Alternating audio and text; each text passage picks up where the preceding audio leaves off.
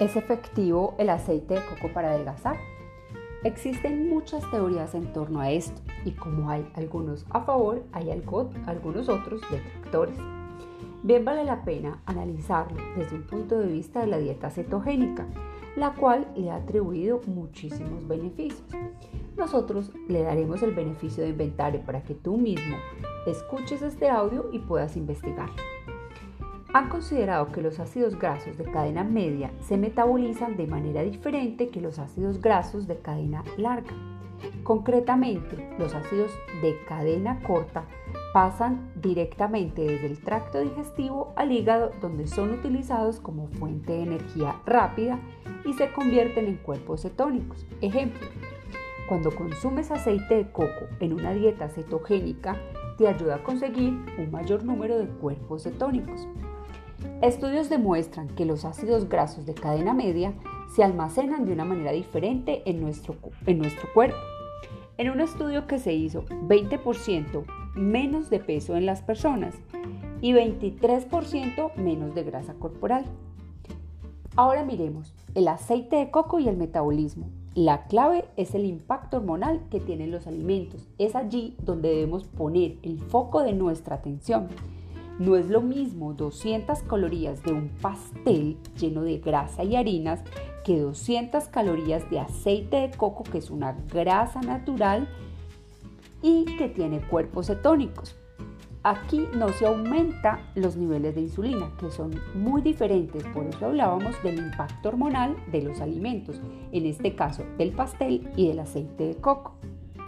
Cuando comemos, tenemos un gasto energético para absorber esos alimentos, pero se ha podido comprobar que cuando comes ciertos alimentos, en este caso como el aceite de coco, te ayuda a quemar más calorías. ¿Y esto por qué ocurre? Porque el aceite de coco se considera termogénico. ¿Cómo tomarlo? Ellos recomiendan de 1 a 2 cucharadas a lo largo del día para quemar unas 120 calorías. Esto por el aumento de la tasa metabólica. Quemas más calorías consumiendo aceite de coco que el aceite de oliva o el ghee, porque nos aporta un beneficio extra, que es una manera inteligente de alimentarnos. También se dice que el aceite de coco ayuda a reducir el apetito y el consumo de calorías. 250 calorías menos a lo largo del día. ¿Por qué se dice que nos ayuda a controlar el apetito? Hay una reducción de la ingesta de calorías, pues porque se supone que nos reduce el apetito.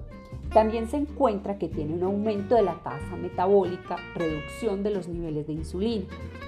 Un estudio en un grupo de mujeres que consumió aceite de coco se dice que redujo los niveles de la cintura, que es la grasa más peligrosa porque es la denominada la grasa visceral, la que cubre los órganos del cuerpo.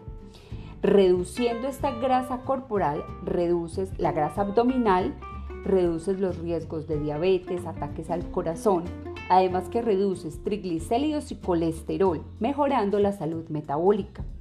Este estudio está en www.ncbi.nlmnih.gov slash pmc slash artículos slash nuevamente PMC 322-6242 por si quieres ampliar la información. También se dice que ayuda en la pérdida de peso, grasa visceral y una mejor metabolización. ¿Cómo tomarlo?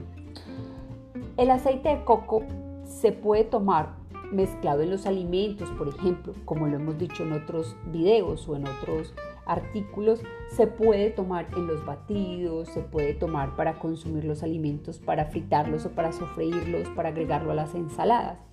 El ideal es el consumo de dos cucharadas a lo largo del día o 30 ml. Así que ya tú miras cuál es la mejor opción para ti para mezclarlos. Te dejamos este artículo y también para que nos dejes tus comentarios. En Colombia recomendamos el aceite de coco almadina porque sabemos que es un aceite de coco virgen 100% puro, que de allí se obtienen muchos más beneficios. Déjanos tus comentarios y tu experiencia que hayas tenido con el consumo de aceite de coco.